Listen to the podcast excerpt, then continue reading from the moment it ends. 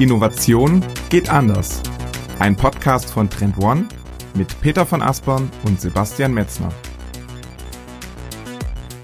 Unser heutiges Thema lautet Cross-Industry Ecosystems und darüber sprechen wir mit dem Trend One CEO Nils Müller. Im ersten Teil der Folge gehen wir auf die digitale Transformation ein. Sie ist es, die zur Abschaffung der Branchengrenzen führt.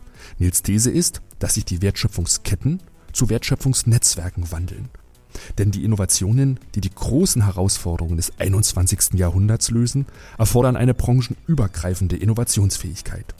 Im zweiten Teil der Folge stellt uns Nils dazu den Cross Inkubator vor. Es ist eine Plattform, die Unternehmen systematisch auf ihren Zukunftsfeldern vernetzt.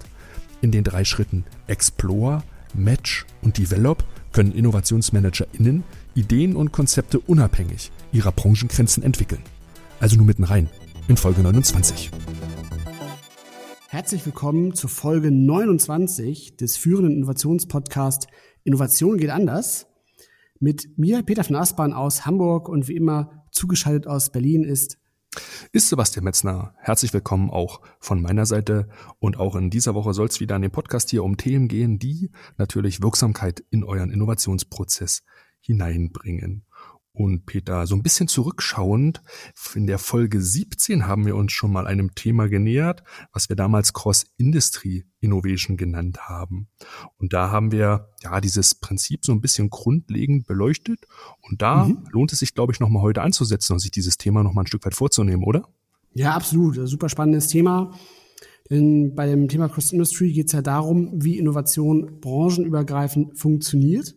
Damals hatten wir auch so ein paar konkrete Beispiele dabei gehabt. Vielleicht erinnert sich der eine oder andere noch an den Case mit dem McDrive, wo wir gelernt hatten, dass das eine Kombination war oder eine Inspiration auch aus der Formel 1 und diesen Prozessen, wie man eben sehr schnell ähm, Dinge durch, durch koordinierte Zusammenarbeit erledigen kann. Und das war ja auch eine große Anforderung an die Essensbestellung im McDrive oder der Case mit Philips ist mir auch noch ähm, präsent mit dem äh, CRT, wo es darum ging, dass eine Kooperation mit Disney, ähm, war es glaube ich, ähm, gemacht worden war, um quasi die User Experience für Kinder in diesem doch recht unheimlich anmutenden, äh, in der unheimlich anmutenden CRT-Röhre so ein bisschen erträglicher zu machen. Und da haben sich dann zwei Unternehmen gefunden ähm, aus der Unterhaltungsindustrie und eben aus der Gesundheitsindustrie, die da gemeinsam eine ganz fantastische Lösung gebaut haben. Und genau das ist ja das, was Cross-Industry auszeichnet, dass man eben branchenübergreifend innoviert.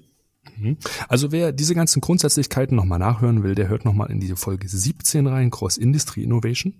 Peter, wir haben damals auch die Treiber dahinter beleuchtet ne, und die Relevanz herausgestellt und uns gefragt, mhm. warum ist dieses Thema denn gerade jetzt in diesen Zeiten 2021 so ein bisschen Post-Corona mäßig so wichtig? Peter, lass uns diese Gedanken vielleicht noch am Anfang nochmal kurz aufgreifen und dann nochmal kurz reingehen. Ja, genau. Also das, das, ähm, also das erste Finding ist natürlich gewesen, dass, dass durch Cross-Industry Innovation einfach faszinierende Resultate entstehen können. Aber die große zweite Erkenntnis war eben auch, dass Cross-Industry Innovation ein Thema ist, was immer häufiger aufkommt und eben auch ein großer Teil der Zukunft der Innovationen ausmachen wird.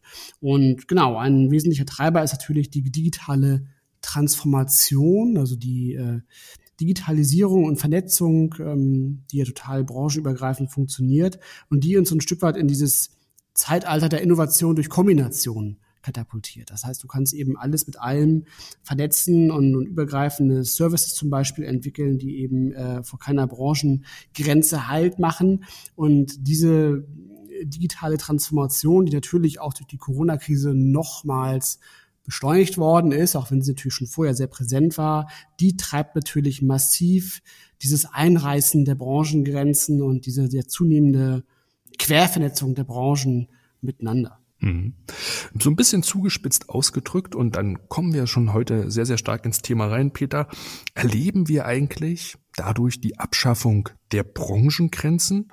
Und ich frage mich, werden wir in Zukunft so eine sehr, sehr konvergente und auch hochverdichtete Wirtschaft haben, in der diese klassischen äh, Domänengrenzen eigentlich eher so fließenden Übergängen und größeren Überlappungen weichen. Und McKinsey hat in der letzten Studie so ein bisschen errechnet, 2025 mhm. werden ca. 30 Prozent des globalen Bruttoinlandsproduktes über die heutigen Branchengrenzen hinwegfließen. Und das ist eigentlich eine sehr, sehr starke Zahl und auch eine sehr, sehr starke These. Um das ganze Thema zu vertiefen, haben wir uns heute einen Gast eingeladen und wir begrüßen herzlich bei uns im Podcast Nils Müller. Nils ist bei uns CEO von Trend One und er beschäftigt sich schon länger mit dem ganzen Thema Cross-Industry Innovation und Innovation Ecosystems. Hallo und herzlich willkommen. Moin, moin, sagt man in Hamburg. Hallo Nils.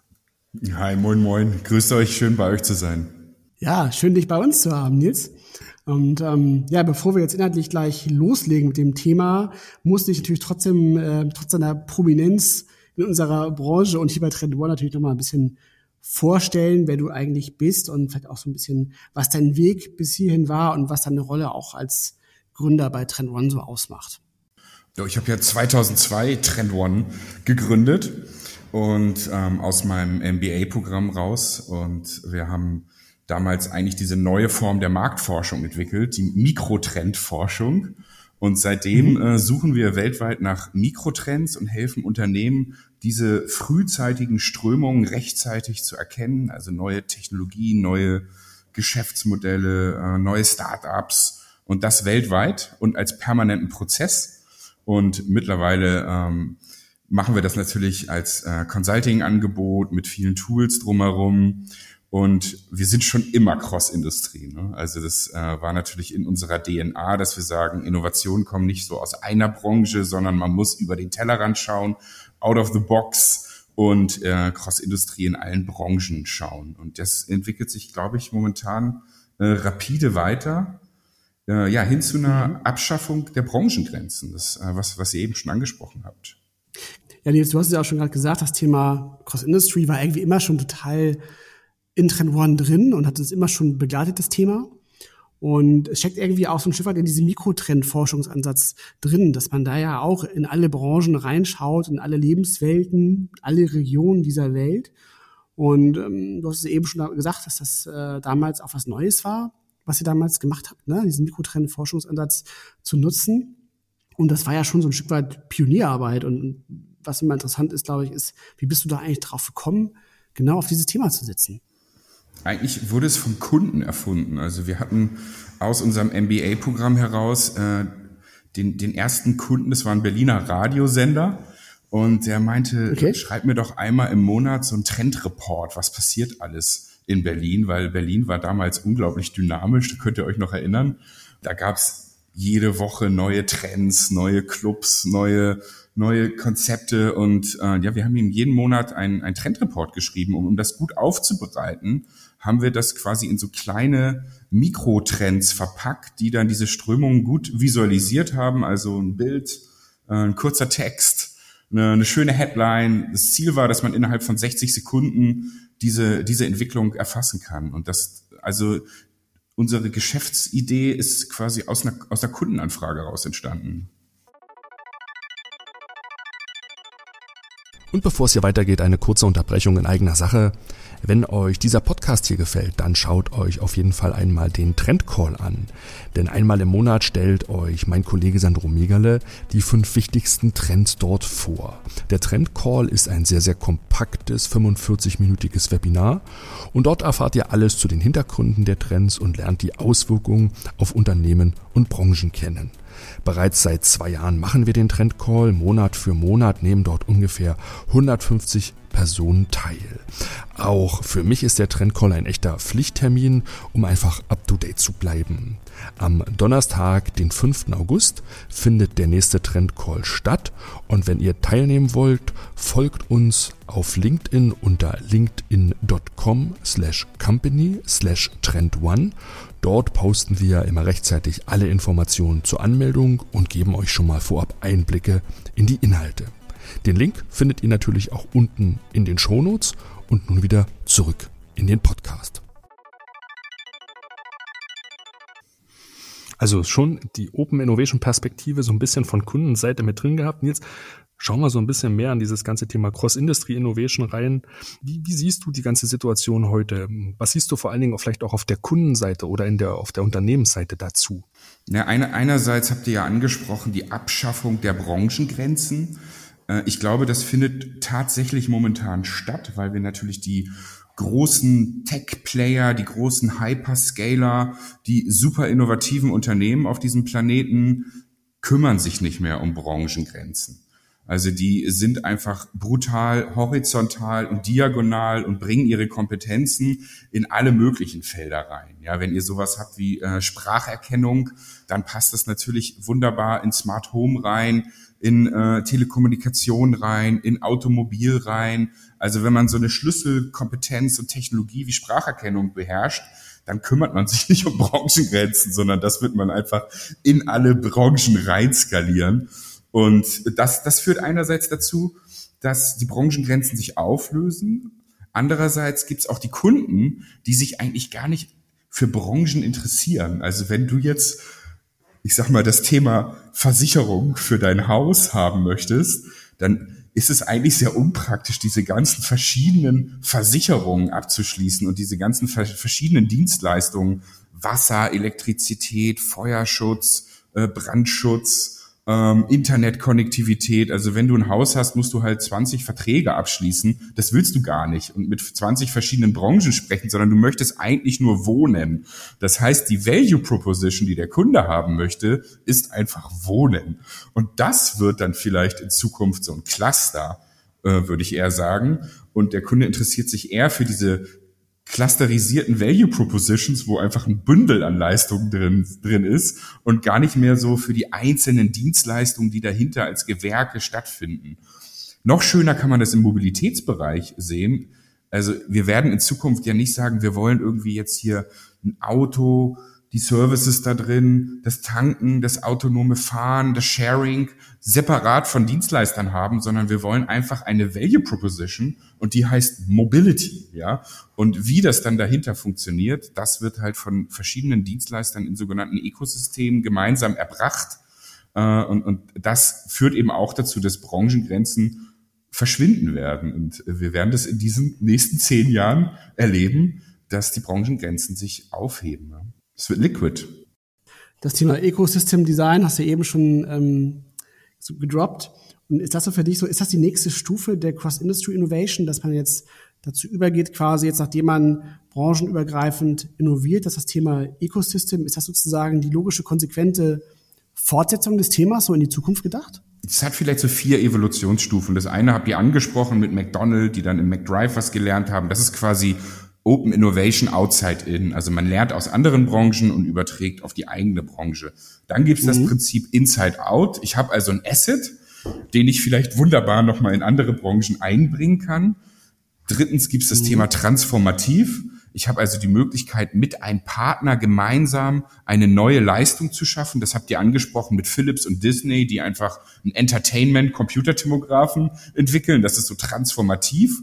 Und die vierte Evolutionsstufe ist sicherlich Ecosystem Thinking. Da stellt man die Value Proposition, also Beispiel autonome Roboter-Taxis in den Mittelpunkt.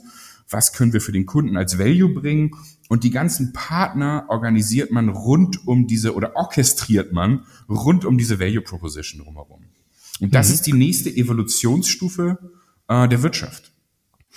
Und wenn du in die Wirtschaft schaust, Nils, ne, in dem aktuellen Status, wie schätzt du so die Situation der Unternehmen ein? Sind die ready dafür? Haben die das erkannt?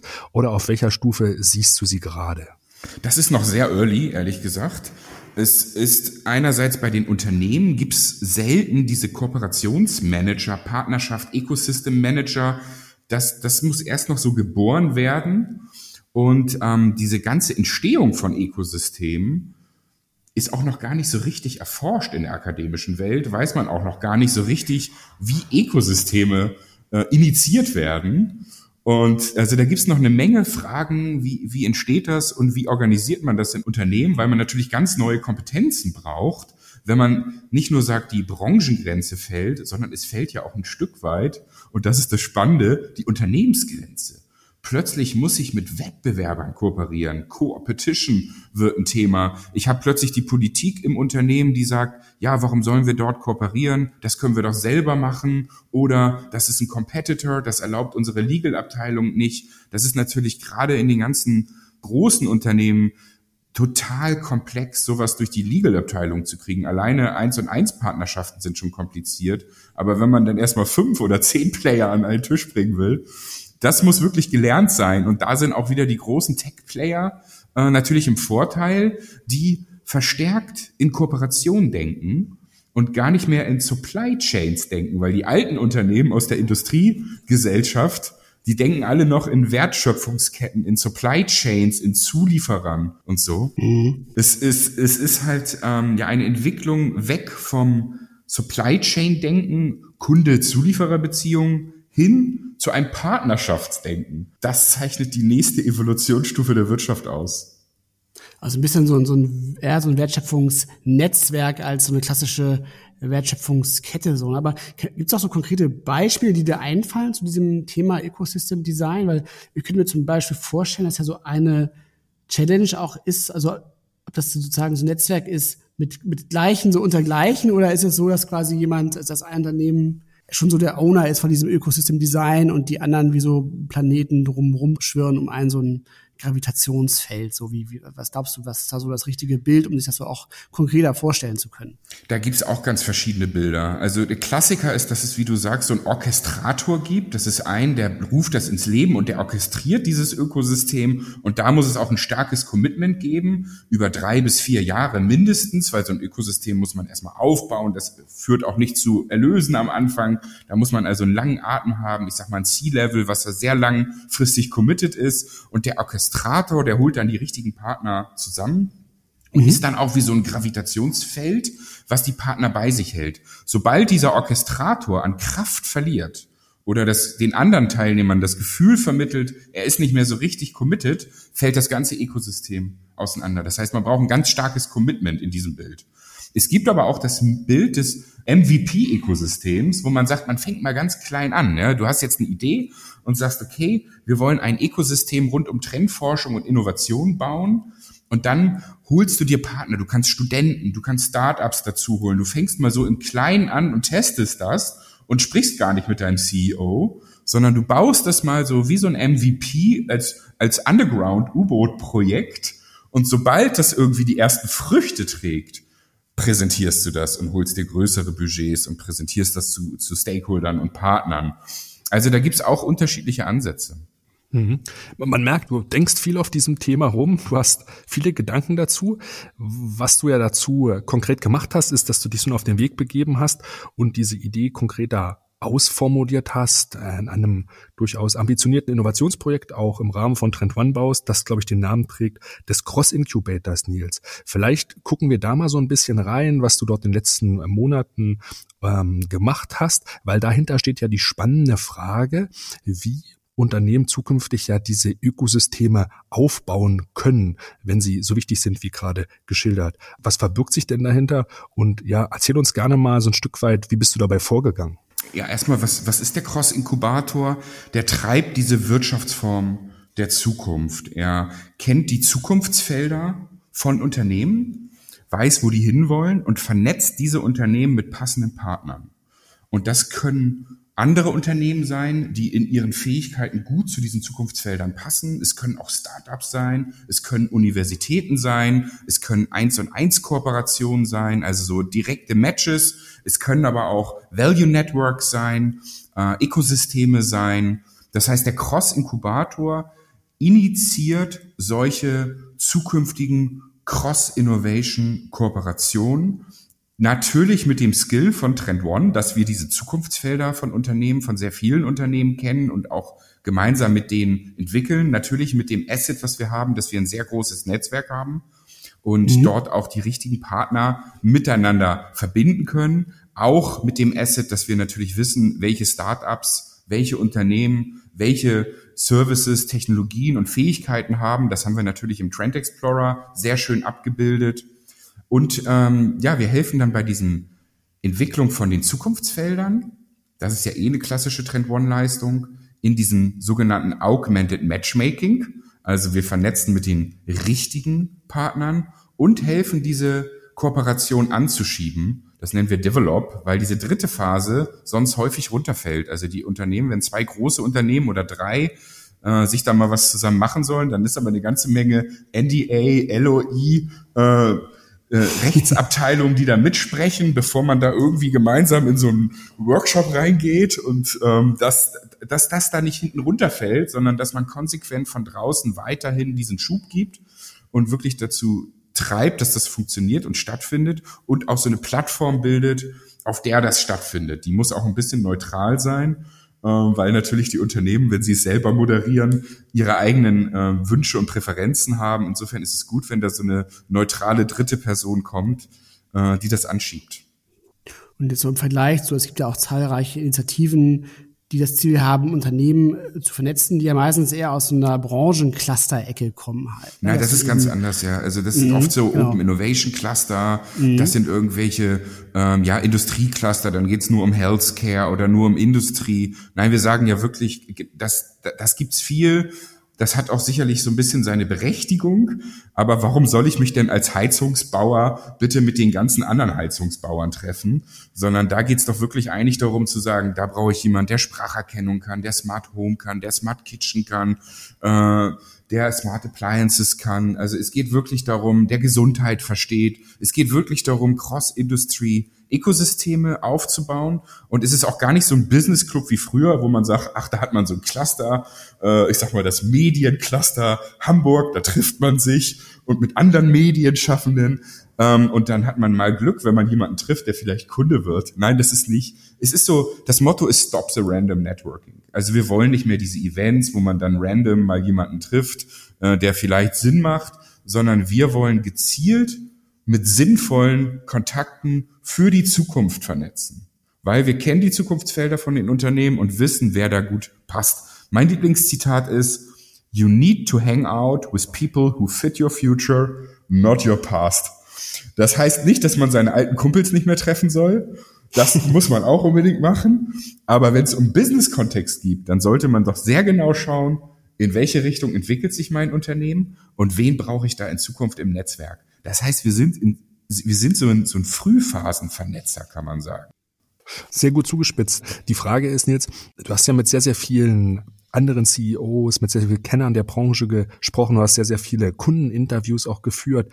Kannst du uns noch mal so ein bisschen mitnehmen, wie du dieses Kundenproblem identifiziert hast und wie du daraus dann quasi diese Lösung gebaut hast? Das würde mich noch mal interessieren, also wie aus dieser Idee dann so ein Konzept geworden ist, was du quasi gerade erklärt hast. Mache ich gerne. Es hat, es hatte auch einen übergeordneten Anspruch, weil wir uns in der Evolution der Wirtschaftssysteme gerade einen Schritt weiterentwickeln, wie wir schon besprochen haben. Insofern kam es nicht nur aus Customer Insights, sondern es kam eben auch aus dieser Evolutionsgeschichte der Wirtschaft, die wir eben, ich sag mal, Wirtschaft 1.0 war damals die Industriegesellschaft, Massenproduktion, 2.0 äh, kam dann so in den 80ern die Experience Economy, da war dann Nike, Adidas, es ging um den Consumer, auch vielleicht ein bisschen um die Individualisierung, um die Self-Expression. Und jetzt sind wir ja so gerade so ein bisschen in der Knowledge Economy. Es geht also um Austausch, um Wissen, um Open Innovation, um Kreativität und digitale Vernetzung. Aber wir entwickeln uns eben weg von der Knowledge Economy hin zur Transformation Economy. Wir brauchen einen neuen systemischen, gemeinsamen Ansatz, um kollektive Issues gemeinsam zu adressieren, eine meaningful Contribution zu machen, transformatives Denken unternehmensübergreifend zu ermöglichen. Also wirklich inklusive Value Networks zu bauen und diese Cross-Industry-Ecosystems sind natürlich auch Value Networks. Da geht's auch um relevante Issues, die wir haben auf diesem Planeten, wie Dekarbonisierung, Circular Economy, äh, Optimierung der Gesundheitssysteme, äh, Connectivity und Education in Afrika, äh, Biodiversität. Man hat natürlich dort auch eine wirklich meaningful Contribution, wo die Unternehmen momentan auch nach suchen. Die nennen das dann Purpose und wissen nicht so genau, mhm. was sie da machen sollen. Aber das ist eben diese inklusiven Value Networks, diese Cross-Industry-Ökosysteme, die haben im Mittelpunkt eben diese meaningful Contribution und da können sie dann gemeinsam darauf einzahlen, diese großen Challenges äh, der Welt zu lösen. Und das ist, wie gesagt, die Wirtschaftsform der Zukunft, weil die Wirtschaftsform der Vergangenheit also Industrie und Experience Economy, die bringen uns halt in eine Sackgasse. Wir müssen halt ehrlich sagen, Äh, wir brauchen nicht das nächste Consumer-Centric Innovation, das nächste Gadget, das nächste Plastik. Äh, wir haben viel zu viele Produkte, die diese Welt auch verschmutzen. Wir kommen an die planetären Grenzen. Wir müssen jetzt mit einer neuen Wirtschaftsform auch diese relevanten Issues lösen. Es geht nicht nur um Sustainability-Themen, das ist ganz klar. Es geht auch ganz klar um neue äh, Geschäftsmodelle, aber es geht eben um diese neue Form von Leistungserbringung und gemeinsamer Leistungserbringung. Insofern ist es die nächste ja, evolutionäre äh, Stage äh, der Wirtschafts Wirtschaftsform. Und das ist erstmal diese übergeordnete Geschichte. Und zusätzlich haben wir ganz viele äh, Kundeninterviews auch ganz offen geführt und gesagt, okay, äh, was ist für euch momentan wichtig? Also ähm, wenn, wenn ihr Innovation und als Geschäftsführer euer Unternehmen vorantreibt, was sind dann die wichtigsten Punkte? Und aus diesen Insights haben wir eben auch gelernt, dass ähm, Cross-Innovation, Ecosystem Innovation, Business Model Innovation, Platform Innovation, Shared Services, ähm, Innovation Collaboration, äh, Cross-Company Task Forces, das, das geht schon sehr stark in die Richtung, äh, was die Unternehmen brauchen, wo sie aber noch nicht so eine richtige Antwort drauf haben. Und so der, der übergeordnete Need dahinter, den du eben ja schon so ein bisschen formuliert hast, ist ja im Grunde dann halt auch, also dass es eben so ein Thema ist, was total, klingt ja total cool und irgendwie hat man da auch sofort Bock drauf, wenn man das so hört.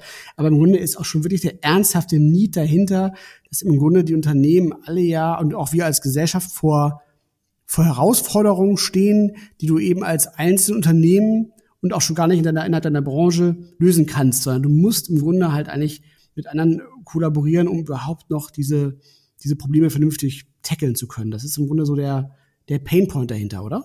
Ich sag mal einfach einen Blick in diese äh, relevanten Themen. Es geht um autonome Systeme, also wie wir in Zukunft mit KI umgehen, natürlich auch mit KI-Ethik, ähm, mit äh, KI-Rechtsprechung, wie autonome Systeme auf unserem Planeten in Zukunft alles machen werden. Sie werden die Jobs automatisieren, sie werden die Autos fahren, sie werden die Logistik treiben, sie werden unseren Arbeitsplatz komplett verändern. Es geht aber auch um sowas wie Biodiversität. Das sind so große Themen, äh, wie wir mehr Raum für Artenschutz schaffen. Das haben die Unternehmen noch gar nicht so auf dem Radar. Was sie momentan alle auf dem Radar haben, ist natürlich Sustainability, Circular Economy, Dekarbonisierung. Das steht in den Strategien ganz oben. Aber das große, wirkliche Thema, dass wir momentan riesiges Artensterben haben, was auch nicht mehr rückgängig machbar ist und dass einfach die Natur viel zu wenig Platz auf diesem Planeten hat, das hat noch keiner so richtig adressiert. Das kann man nur gemeinsam adressieren mit der UN, mit dem World Economic Forum, mit den richtigen Startups, mit den richtigen Unternehmen, mit den richtigen Private Equities. das sind Themen, wo man sich zusammentun muss und gemeinsam diese Value Networks bauen muss. Äh, es geht, es geht aber auch um Themen wie ähm, Zukunft der Ernährung, ähm, alternde Gesellschaft, äh, Geoengineering, der Mensch im Zeitalter der künstlichen Intelligenz, ähm, Langlebigkeit ist ein Riesenthema. Wir Menschen werden immer länger. Ich glaube, die Rückversicherungen planen jetzt schon mit einem Durchschnittsalter von 120 Jahren für alle Kinder, die gerade geboren werden. Das muss man sich mal vorstellen. Durchschnittsalter. Ähm, ja, natürlich auch die Weltraumindustrie, Space Industry, New Space, ähm, neue Computing-Technologie wie Quantencomputing, Neuromorphic Computing, ähm, natürlich auch das ganze Thema Zero Inequality, ähm, Zero Poverty, also vieles auch, was in den SDGs ist. Das wären dann so relevante Issues, die dann auch mal im Mittelpunkt stehen können, wo wir dann diese Value Networks drumherum bauen. Aber diese Issues können auch von den Unternehmen sein und wir finden dann die richtigen Partner eben auf diesen Zukunftsthemen.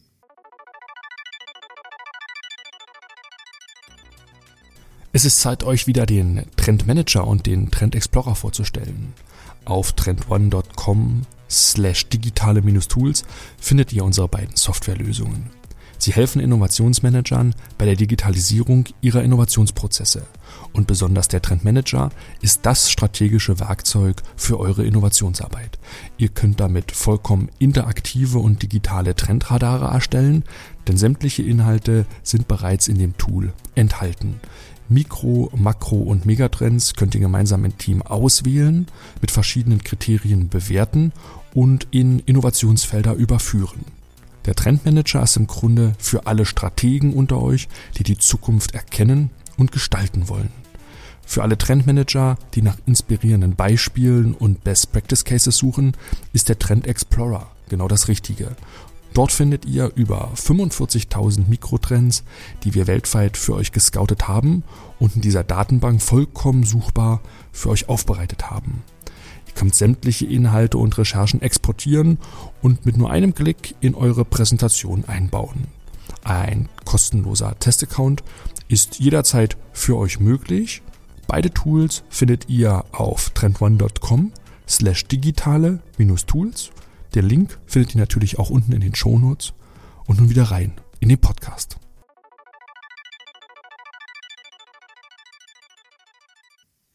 Wenn du von diesen Value Networks sprichst, Nils, dann hast du vorhin schon mal das Wort der Innovationsfelder anklingen lassen. Ist das der erste Schritt, den Unternehmen machen müssten, um ganz konkret in diese Aufgabenstellung hineinzustarten, wenn sie vielleicht strategisch für sich die Entscheidung gefällt haben, das wollen wir machen, das ist ein relevanter Punkt von uns und hier gehen wir mal nach vorne.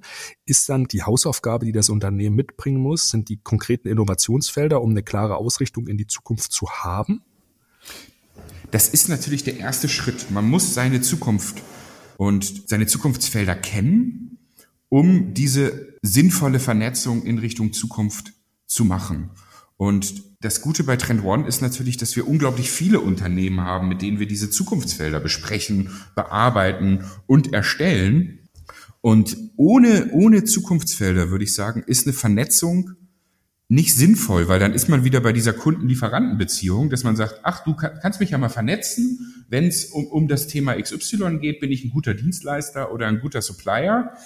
Nein, das kannst du auch in deinem klassischen äh, Business Development abbilden. Es, es geht hier nicht um Business Development, sondern es, es kann dann passieren, dass man ein neues Geschäft entwickelt, aber eben auf einer höheren Ebene und ein Future Business. Weil, wenn man Future Business entwickeln möchte, dann muss man eben wissen, was sind die Zukunftsfelder, um eben auf diesen Zukunftsfeldern sinnvoll auch in der Vernetzung und der Entwicklung von Ökosystemen aktiv zu werden. Insofern würde ich dir absolut recht geben. Äh, Zukunftsfelder, nennen sie Suchfelder, Innovationsfelder, muss man natürlich nochmal klar äh, abgrenzen, äh, sind der erste Schritt. Mhm. Wir hatten ja jetzt auch gerade eine Folge genau zu dem Thema Innovationsfelder. Und dabei war ja auch ganz wichtig, auch der Aspekt eben schon des branchenübergreifenden Ansatzes. Das heißt eben, wenn du eben typischerweise ja Innovationsfelder auf Basis eines Trendradars ableitest, dann hast du eben durch dieses Trendradar ja auch schon in dieser strategischen Planungsphase so ein Stück weit diese branchenübergreifende Perspektive drin, um eben auch sicherzustellen, dass diese Innovationsfelder eben auch schon diese Cross-Industry-Perspektive halt widerspiegeln, weil wenn du jetzt eben so ein Innovationsfeld hättest, was eben sagt, ja, ich will jetzt in meiner Branche irgendwie meine Produkte noch mehr ausreifen und die letzte inkrementelle Innovation bis zum Exzess da durchziehen, um die letzten drei Prozent noch mal rauszuholen. Das ist natürlich nicht das, was wir jetzt ja alle mit Innovationsfeldern meinen, sondern nämlich genau dieser Aspekt, dass du eben da auch schon diese branchenübergreifende Denke mit drin hast. Und, und ich glaube, das führt auch zu diesem nächsten Schritt, denn wenn du eben so ein Innovationsfeld aufgestellt hast und für dich erkannt hast, so dass, dass ein großer Teil der Zukunft deines Unternehmens eben auch in der Aktivität in anderen Branchen liegt und du eben äh, diese Branchen über Grenzen überwinden musst, dann stellt sich natürlich dann auch schnell die Frage, wie mache ich das denn? Wie finde ich da jetzt eben tatsächlich operativ geeignete Partner, die vielleicht eine ähnliche Agenda haben wie ich, um entsprechend gemeinsam dieses Thema anzugehen. So und das ist jetzt äh, genau eigentlich der Punkt, wo der Cross Incubator operativ konkret ansetzt, richtig? Absolut. Also unsere Analysen zeigen ja, dass die Unternehmen immer noch zu sehr in ihren Branchengrenzen denken. Mhm. Und Innovationsfelder, wie du sagst, sprengen dann ja oft die Branchengrenzen, weil das Neue natürlich vermeidlich auch an den Schnittstellen entsteht, an den Overlaps, wie wir sie, wie wir sie auch manchmal nennen, zwischen, zwischen den Branchen. Und das bringt dann die Unternehmen in die Lage, in, in neue Domainen einzutauchen und zu überlegen, wo, wo, in welchen Domain können wir in Zukunft unsere Assets einbringen, aber wo können wir auch gemeinsam eins plus eins gleich drei ganz neue Values schaffen. Die Herausforderung ist es erstens, Menschen in den Unternehmen sehr selten jemanden finden werden, der den gleichen Mindset hat. Also wenn du in einem Automotive arbeitest und äh, zu viel über Health sprichst, wirst du wahrscheinlich für verrückt gehalten obwohl die Zukunft der Mobilität wahrscheinlich ganz viel mit Gesundheit zu tun hat, äh, bist, du, bist du wahrscheinlich alleine auf weiter Flur, weil du halt ganz viele Antriebstechniker äh, und, und, und Maschinenbauer da findest, die halt mit der Health-Industrie und In-Car Wellbeing nicht so viel zu tun haben. Also es ist erstmal der Mindset in den, in den Organisationen, was äh, es den, auch den Innovationsfeldtreibern dann vielleicht schwer macht. Und zweitens fehlt auch in der Wirtschaft fehlen diese Plattformen. Es gibt zwar diese ähm, ich sag mal Branchenverbände, aber man sagt auch wieder, es ist in der Branche, es gibt dann auch manchmal diese Cluster, aber es sind dann auch oft Industriecluster. Ähm, es, es gibt dann auch manchmal Open Innovation Plattformen, aber Open Innovation ist halt auch oft so auf den Austausch begrenzt, dass man halt voneinander lernt und so sich ein bisschen austauscht, auch so ein bisschen random natürlich, äh, so Konferenzformat. Äh, aber so ein gezieltes Cross-Incubation, das ist, ist halt definitiv eine Markt, Lücke und, und da ist halt ein Riesenbedarf, dass wir auf diesen Innovationsfeldern diese Cross-Incubation-Plattform anbieten, wo die Unternehmen ihre ja, Cross-Industrie-Innovationsfelder auch ausleben können und entwickeln können. Deine Mission ist es quasi, diese Unternehmen zusammenzuführen. Vielleicht kannst du uns nochmal mitnehmen da rein, Nils, weil es ist ja schon wichtig, dass die Unternehmen so ein Stück weit den passenden Partner dann finden. Wenn sie vielleicht gemeinsame oder überschneidende Innovationsfelder haben, gemeinsame Interessen vertreten, gemeinsame Sicht der Zukunft haben. Wie finden diese beiden Partner oder lass es auch drei sein oder vier sein in diesem Value Network dann zusammen über diese Plattform? Das es, es geht ja darum, dass wir die Zukunftsfelder von den Partnern sehr gut verstehen. Also wenn es eine Luftfahrtunternehmen äh, ist, dann hat das vielleicht mit äh, Dekarbonisierung äh, der, der Luftfahrt momentan zu tun, äh, Zero Emission Flying und ähm, und da eben den richtigen Partner reinzubringen. Äh, das haben wir zum Beispiel gemacht mit der Firma Climeworks äh, aus der Schweiz, wo wir sagen, die machen genau dieses Dekarbonisierung, Direct Air Capture, dass sie eben Emissionen CO2 aus der Luft rausfiltern und daraus wiederum Sustainable Aviation Fuels machen durch einen chemischen Prozess, ermöglichen sie dann Unternehmen mit diesen äh, SAF, SAF äh, nachhaltig zu fliegen. Also wirklich sehr genau hinzuschauen, was sind eure Zukunftsfelder und sehr genau hinzuschauen, welche Partner können dort passen. Und wie gesagt, das, das können auch manchmal Universitäten sein, es können andere Großunternehmen sein. Es ist eine sehr gezielte Vernetzung. Wir nennen das Augmented Matchmaking.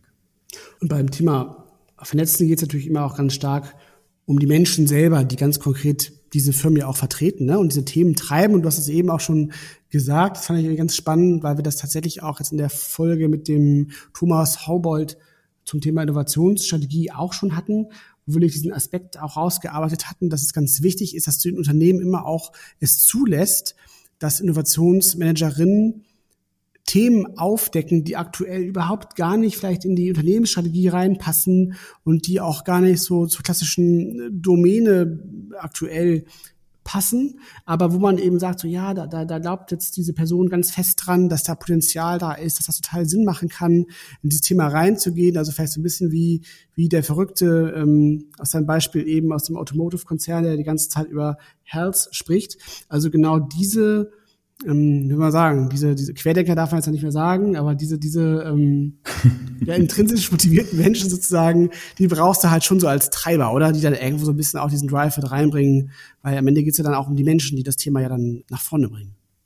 Es, es hört sich jetzt so ein bisschen an, als ob die Innovationsabteilungen da so eine Sonderrolle haben. Im Endeffekt muss man ja im größeren Kontext sehen, dass es um Wachstum geht, für das Unternehmen neue Geschäftsfelder zu erschließen und ein mhm. professionelles Portfolio-Management äh, zu betreiben. Und dieser Begriff, der kommt mir da manchmal ein bisschen kurz. Es geht wirklich darum, auch zu gucken, in meinem Portfolio habe ich natürlich nicht nur die Cash Cows und die Stars, sondern auch wie wir damals gelernt haben vor 30 Jahren, die Question Marks. Und die müssen halt auch gefüttert sein. Da müssen halt auch gute Question Marks sein. Da braucht man auch manchmal ein paar mehr Pferde im Rennen. Was sind eigentlich unsere Geschäftsmodelle in fünf bis zehn Jahren. Und diese Question Marks, und das wird jeder CEO, der vernünftig denkt, natürlich unterstreichen, die müssen richtig werthaltig sein und professionell in diesem Portfolio gemanagt werden und ausgestattet werden, damit die dann eben in fünf bis zehn Jahren die Stars und Cash Cows werden. Und wenn man das so betrachtet, dann ist es halt keine äh, Nerdrolle von irgendwelchen Innovationsmanagern, die fixe Ideen haben, sondern ein existenzielles äh, Überlebensstrategie des Unternehmens, weil wir sagen ja auch, äh, alle drei Jahre muss das Unternehmen eigentlich 30 Prozent mit Geschäften machen, die sie vor drei Jahren noch nicht gemacht haben. Also je, anders gesagt, jedes Jahr kommt 10 Prozent neues Business hinzu. Äh, diese Entwicklung wird sogar kurzlebiger. Also in, äh, in, in der Covid-Zeit ist es noch mal kurzlebiger geworden. Das heißt, es ist gerade äh, weggegangen von 33 Monaten auf 27 Monate, habe ich gelesen. Also da ist eine starke Entwicklung äh, passiert.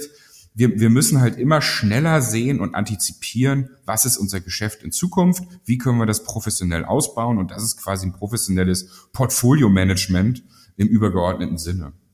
Mhm. Ich glaube, es ist ja dann auch so ein Stück weit diese, diese Herausforderung für Unternehmen, dass diese, sag mal, diese organisationseigenen Abwehrmechanismen, diese neu aufkeimenden Dinge halt nicht ähm, ja, abtöten klingt halt so ein bisschen hart, weil es ist natürlich immer schon, du hast schon diese, diese Selbsterhaltungstendenzen in der Organisation natürlich so ein bisschen drin, die dann eben tatsächlich auch durch, durch Portfolio-Management top-down auch ein Stück weit aufgebrochen werden müssen halt, dass du eben auch mal von oben halt äh, ganz explizit dem Neuen halt Raum geben musst und sagst, ja, wir machen jetzt hier so einen, so einen Raum auf, wo wir eben auch zulassen, dass wir einfach jenseits unserer unseres aktuellen Portfolios neue Dinge ausprobieren. Und wenn man sich das konkret vorstellt und sagt, ich habe jetzt hier ein Unternehmen, also als Beispiel, um das Ganze so ein bisschen vielleicht auch mal zu veranschaulichen, wie sowas konkret ablaufen kann. Also ich habe jetzt eine größere Organisation, ein Unternehmen, das zum Beispiel, ähm, ja, sagen wir mal, aus, aus der Automotive-Branche kommt und eins der Innovationsfelder dreht sich zum Beispiel jetzt um das Thema Health. Das ist eigentlich ein ganz schönes Beispiel. Und jetzt merkt man vielleicht so, dass diese, dieser Automotive-Konzern ähm, erkannt hat, dass, dass, dass das ganz viel mit der zukünftigen Wertschöpfung zu tun haben kann, dass man eben dringend auch diese Herzkompetenzen braucht und da gemeinsam mit einem Partner wahrscheinlich ähm, eine Lösung entwickeln sollte. Und ähm, um eben diese internen fehlenden Skills auszugleichen, ist man eben darauf gekommen, ja, wir müssen eben da partnern, wir können das nicht aus uns heraus alleine so, so stemmen, wir müssen irgendwie uns da vernetzen. So. Und wie, wie geht das dann konkret weiter? Also wenn ich jetzt so, so ein Unternehmen habe und diesen, diesen Case mir so vorstelle, wie würde das quasi in dem Cross-Incubator aufgenommen werden, um dann da auch zu so einer Lösung für das Unternehmen zu kommen? Na, erstmal muss man natürlich systemisch schauen, ob alle Voraussetzungen getroffen sind. Also ihr habt eben auch klar angesprochen, da muss es ein, äh, an einigen Stellen auch ein CEO-Commitment geben. Innovation muss auch äh, Chefsache sein. Das muss ganz klar von oben äh, supported werden. Da braucht man eigentlich ein Promotorenprinzip. Führungskräfte müssen dieses Thema verstehen und äh, ja, das auch ausstatten mit den Ressourcen, äh, den Prozess promoten. Man braucht da klare Zukunftsfelder, man braucht auch eine klare Fokussierung, um erfolgreich zu sein. Man darf auch nicht zu viel machen, sondern man braucht diese, diese Fokusfelder. Man braucht die richtigen Fähigkeiten im Team, äh, die richtige Diversität vielleicht auch, wenn es um Cross-Industrie natürlich geht. Ne? Ähm, ja, und, und wenn man, wenn man dieses System hat, dann ist man befähigt, die Zukunft proaktiv zu gestalten, eben auch mit anderen Partnern. Dann hat man das richtige Commitment, was man dann auch anderen Partnern gegenüber braucht, weil der Partner merkt natürlich auch ganz klar, steht das Unternehmen dahinter, steht der CEO dahinter, sind die richtigen Ressourcen da, sind die richtigen Fähigkeiten da, ist die richtige Kultur, der Mindset langfristig zu denken, weil ich meine Gesundheit, äh, das Auto als Wellbeing-Oase das, das dauert vielleicht noch fünf Jahre, bis man da einen Euro mit verdient. Aber dann wird es vielleicht der größte Markt, den wir jemals in der Gesundheit erlebt haben, weil die Leute im autonomen Fahren einfach die Möglichkeit haben, äh, komplett äh, die Zeit sinnvoll zu nutzen. Äh, nur das, es dauert halt fünf Jahre. Das heißt, man braucht da langfristiges, professionelles äh, Commitment, äh, den richtigen Mindset, die richtige Kultur, die richtigen Talente. Und, äh, und da sorgen wir halt systemisch für dass, dass das alles gegeben ist und entwickeln das frühzeitig. Weil das Gute ist ja bei Trend One, wir sind ja immer rechtzeitig an den Themen dran. Also wenn wir jetzt mit Unternehmen über Neuromorphic Computing sprechen, dann, dann ist das halt noch in fünf bis zehn Jahren. Da haben die noch ein bisschen Zeit, um sich einzustellen und richtig, richtig aufzustellen und äh, die Organisation fit zu machen, den CEO abzuholen, äh, das intern vielleicht über Veranstaltungen auch zu promoten, das Thema wir haben, wir haben die Zeit und die anderen Unternehmen, die dann eben in so, einem, in so einem Netzwerk mitmachen, die haben, die haben auch die Zeit und deswegen können wir das professionell aufbauen. Mhm. Gibt es denn aus deiner Sicht Barrieren, du hast es vorhin schon angesprochen, die Legal-Abteilung, ne, die dann häufig genannt wird. Gibt es denn Barrieren, die entsprechend dort aus dem Weg geschafft werden müssen, damit das funktioniert? Ich, ich denke, dass das Wichtigste ist der Mindset. Also, dass wir jetzt übergehen, das merken wir auch im Generationsunterschied vielleicht so ein bisschen, ähm, da, dass es wirklich um, wie gesagt, eine meaningful Contribution geht, dass es um Themen geht, die man nicht mehr alleine lösen kann, dass man sich öffnen muss, mit Partnern zusammenzuarbeiten, ähm, dass man auch die Stärke in der Organisation haben muss, um solche Partnerschaften durchzusetzen, um das meiste aus diesen Kooperationen rauszuholen.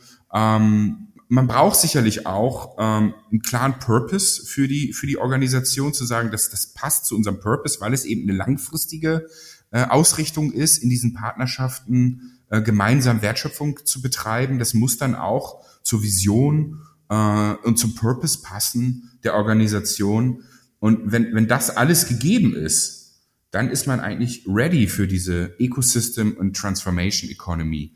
Falls da irgendwie ein Glied nicht passt und die, ähm, ich sag mal, Legal-Abteilung äh, ein, ein Stein in den Weg legt oder erstmal sagt, okay, nee, da können wir uns nicht so offen austauschen, dann muss man halt den Mindset haben, daran zu arbeiten und das hinzukriegen. Oder man macht es, wie gesagt, erstmal als U-Boot-Projekt. Das äh, merke ich jetzt auch immer wieder. Ich meine, die Corona-Zeit war natürlich extrem, wo wir Unterne das ist auch nochmal ein Aspekt über Unternehmensgrenzen hinweg genauso uns austauschen wie im eigenen Unternehmen.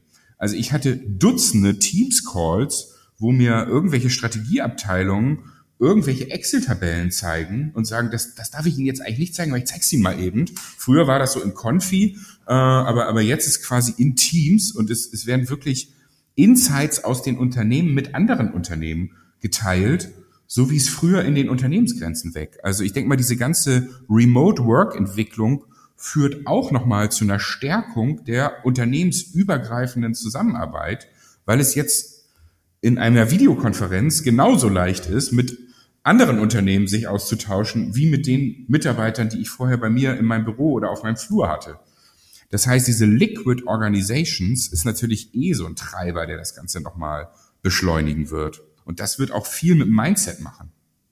Ja, Liquid Organization ist auf jeden Fall nochmal ein total spannender Aspekt. Den hatten wir auch schon mal in irgendeiner Folge, weil genau dieser Punkt, dass eben diese Remotisierung so ein Stück weit auch diese Unternehmensgrenzen halt nach außen verschiebt oder so ein bisschen auch durchlässiger macht, ist tatsächlich nochmal ein ganz interessanter Aspekt, weil ja im Grunde auch diese, diese, diese Transaktionskosten, die ja immer so, so eine Firmengrenze definieren halt, ne, total runtergehen halt, ne, weil dieser Austausch äh, über die Firmengrenze hinweg ja auch immer, immer einfacher wird. So absolut, das ist natürlich ein total spannender Aspekt. Aber ich wollte mal was anderes eigentlich hinaus. Und zwar hast du eben schon so angedeutet, dass, da, dass die, der zeitliche Horizont der die Zielsetzung der Zusammenarbeit in dem Cross-Incubator definiert, ja eher so längerer ist. Das heißt, es geht jetzt nicht darum, dass man jetzt sagt, okay, ich habe hier ein ganz konkretes Problem und suche dafür quasi eigentlich eher so einen Dienstleister, verpackt das irgendwie so als Partnerschaft und sucht mir jetzt hier irgendwie so eine IT-Bude, sondern eigentlich geht es schon darum, also wirklich um tiefere Zusammenarbeit noch in dieser strategischen Phase eigentlich, wo ich eigentlich erst noch diese Lösung die ich dann später umsetzen will, doch gemeinsam auch mit dem Partner entwickle. Das, das klang so ein bisschen so durch. Ist das, habe ich das so richtig, ähm, so richtig aufgefasst? Das ist total richtig. Vielleicht kann man sagen, die ersten zwölf Monate ist ganz viel Trust Building. Also man muss sich mhm. wirklich mal ein Jahr Zeit lassen, um das Vertrauen der Organisation zu entwickeln. Und dann kann man langsam anfangen, wie so ein MVP zu sagen, wir, wir fangen mal an, diese Value Proposition zu testen, sie gemeinsam äh, zu entwickeln, äh, unternehmensübergreifende Prozesse äh, zu, zu entwickeln und und und das ist das ist wirklich eine langfristig angelegte ähm, Transformation, ja. Hm. Dann biegen wir dann auf die Zielgerade des Podcasts ein. Und Peter, langfristig, das war schon das richtige Stichwort, Nils. Wenn du zum Abschluss dieser Folge in die Zukunft des Cross Incubator schaust und ich dich frage, ja, wo steht das Projekt, wo steht der Cross Incubator im Jahre 2030? Was wäre denn deine Antwort? Was würdest du dir gerne wünschen? Vielleicht sind wir damit wieder am Anfang des Gespräches, wo wir sagen, in 2025 fließen 30 Prozent der globalen Wertschöpfung über Branchengrenzen hinweg. Ähm, das ist ja schon mal eine Ansage. An, an diesen 30 Prozent möchte man natürlich teilhaben. Das heißt, man muss über Branchengrenzen hinweg innovieren und dafür braucht man eine neue Innovationsstrategie. Die bisherigen Innovationsstrategien, ich sag mal, ich baue hier mein Innovation Lab, ich habe meine Innovationsabteilung, äh, ich habe äh, vielleicht auch meinen Corporate VC, die reichen vielleicht nicht aus, sondern man braucht eine neue Innovationsstrategie und die ist eben Cross-Incubation, also Cross-Company Incubation, ein systematisches Initiieren äh, von, von Ökosystemen. Und da sind wir in 2030, dass das eine ganz selbstverständliche Innovationsstrategie ist, die total werthaltig ist und äh, bei, bei den Unternehmen das Wachstum sichert das Gemeinsame und es sichert relevante Issues gemeinsam zu lösen. Was würdest du sagen, so zum Abschluss auch? Wir haben ja bei unseren Hörerinnen sind viele, viele Innovationsmanagerinnen ja auch mit dabei und ich glaube, eine spannende Frage kann auch sein, dass man dieses Zielbild vor Augen hat oder sich dessen nochmal bewusst wird, dass das Thema branchenübergreifende Innovation das große Paradigma der Zukunft sein wird. Was würdest du sagen, jetzt, was wären so die ersten konkreten Schritte, die ich dann heute schon als Innovationsmanager gehen kann oder gehen sollte auch, um einfach meine Organisation auf dieses Thema optimal vorzubereiten? So was, was würdest du sagen, was, was könnte man konkret jetzt heute schon tun? Ja, also was, ich, was glaube ich eine gute, gute Übung ist, ist sich mit ähm, Business-Ökosystemen zu beschäftigen. Da gibt's äh, hervorragende äh, Educations, Literatur, also wirklich mal einzutauchen, wie äh, Business-Ökosysteme funktionieren. Zweitens, die Innovationsfelder genau anschauen und auch mal gucken, wie viel Cross-Industry-Potenzial da drin ist und welche Partner denn zu diesem Cross-Industry-Potenzial äh, passen. Äh, drittens, die Cross-Industry-Innovationskompetenz im Unternehmen stärken. Also das hat viel mit Diversität zu tun, es hat viel mit Inclusion zu tun, es hat viel mit damit auch zu tun, Leute zuzulassen, die vielleicht bisher nicht in den Innovationsteams waren, weil sie einfach aus anderen äh, Domain kommen, sondern also wirklich transdisziplinäre Innovationsteams aufzusetzen. Und viertens würde ich unbedingt das Thema Ökosysteme mal auf die äh, Top-Management-Agenda setzen, wenn es da noch nicht ist. Ähm, sollte es da mal rauf. Vielleicht in Form eines äh, Events, eines äh, Seminars äh, oder eines äh, direkten Gesprächs mit dem Top-Management, weil äh, Ecosystem Design, wie gesagt, häufig ein Top-Management-Thema ist, weil man eben auch das Top-Management-Commitment braucht und diesen Mindset braucht und äh, die Leader eben auch äh, dieses Thema mit vorantreiben müssen. Also das wären so aus meiner Sicht die Next Steps für so einen Innovation Manager, um dort eine, äh, eine Cross-Innovation, eine Cross-Industry-Innovation in Zukunft zu, zu stärken und seine Organisation dafür ready zu machen. Großartig. Das war ja ein paar Fortschritt, Nils, durch deine Gedankenwelt, durch die letzten sechs Monate, die du quasi an dem Projekt schon insgesamt gearbeitet hast. Danke, dass du diese Ideen mit uns geteilt hast. Ja, danke für die gute Zeit. Es hat äh, riesig gemacht, Spaß gemacht und äh, freue mich auf die nächsten Podcast-Folgen. Ich höre das, ich höre das ja immer im Auto. Ne? Also es ist perfekt. Diese 45 Minuten sind es ungefähr, ne? oder 40 Minuten. Das ist immer so 20 Minuten hin, 20 Minuten zurück. Äh, ich freue mich über jede, jede neue Folge. Also danke, dass ihr das so toll macht. Wir danken dir und dann kannst du die nächste Folge dann im Auto mit dir selbst hören und mal schauen, wie, das so, wie das so ankommt. Absolut. Und genau, am meisten freut uns, nachdem ihr die Folge vielleicht auch im Auto gehört habt oder auch zu Hause oder unterwegs in der Bahn oder wie auch immer, wenn ihr uns danach eine positive Bewertung da lässt bei iTunes oder gerne auch auf LinkedIn vielleicht ähm, einen kleinen ähm, Post hinterlässt, wo ihr den Podcast teilt, wenn euch die Folge gefall, gefallen hat. Ähm, das freut uns sehr und hilft uns einfach total dabei, den Podcast auch ein Stück weit bekannter zu machen. Und ähm, ja, für weiteres Feedback oder auch äh, Wünsche, was äh, Folgenthemen angeht, dann könnt ihr uns gerne auch schreiben an podcast@ trendone.com. Bis dahin, macht's gut, bleibt gesund und bis zum nächsten Mal. Macht's gut, tschüss, tschüss.